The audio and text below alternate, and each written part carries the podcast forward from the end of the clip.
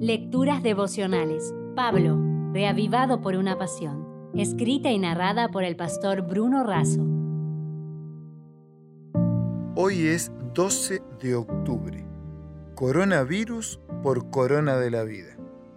En primera de Timoteo 2:6 leemos, el cual se dio a sí mismo en rescate por todos, de lo cual se dio testimonio a su debido tiempo. Al momento de escribir estas líneas, principios de 2020, el mundo está alterado por el avance del coronavirus. Se trata de un virus originado en la ciudad de Wuhan, China, y que se extendió por todo el mundo. Los coronavirus son una gran familia viral que causan infecciones respiratorias. En general son leves a moderadas como un resfriado. En menor escala producen consecuencias más graves, incluso la muerte.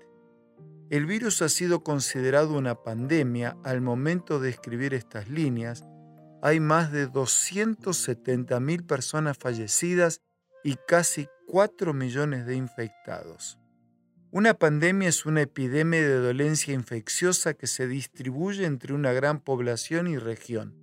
Se considera una pandemia por el alto grado de contagio y por abarcar una gran extensión del territorio. La viruela es considerada la pandemia que más muertos ha producido en toda la historia. Las 10 mayores pandemias, entre las cuales se destacan la viruela, el sarampión, el virus de la inmunodeficiencia humana, VIH, el tifus y el cólera, se han cobrado un total aproximado de 700 millones de vidas. He visto gente muy preocupada para evitar ser contagiada, pero no veo la misma preocupación por otra pandemia que desgraciadamente es aún mayor que todas estas juntas que se ha propagado a todo el mundo, producida por el pecado virus, se aloja en el corazón y la mente infectando todo el organismo sin dejar nada sano. ¿Por qué extremamos cuidados por mejorar o extender la vida presente, cuidados que por supuesto deben extremarse, y no hacemos aún más por la vida eterna? Pablo dice que Cristo se dio en rescate por nosotros, asumió el coronavirus de todos, lo llevó a lo alto de una colina y a la vista de todo el universo, y ocupó mi lugar de infectado para que yo ocupe su lugar como restaurado.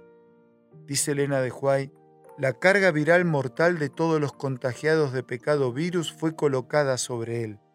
Elena de Juárez dice que su espíritu fue desgarrado y magullado por las transgresiones de los hombres, y aquel que no conoció pecado llegó a ser pecado por nosotros para que pudiéramos ser justicia de Dios en él. Jesús asumió nuestro coronavirus para que nosotros podamos asumir su corona de la vida eterna. Se prescribe una dosis de aislamiento diario con nuestro rescatador para evitar nuevos brotes de la epidemia. Si desea obtener más materiales como este, ingrese a editorialaces.com.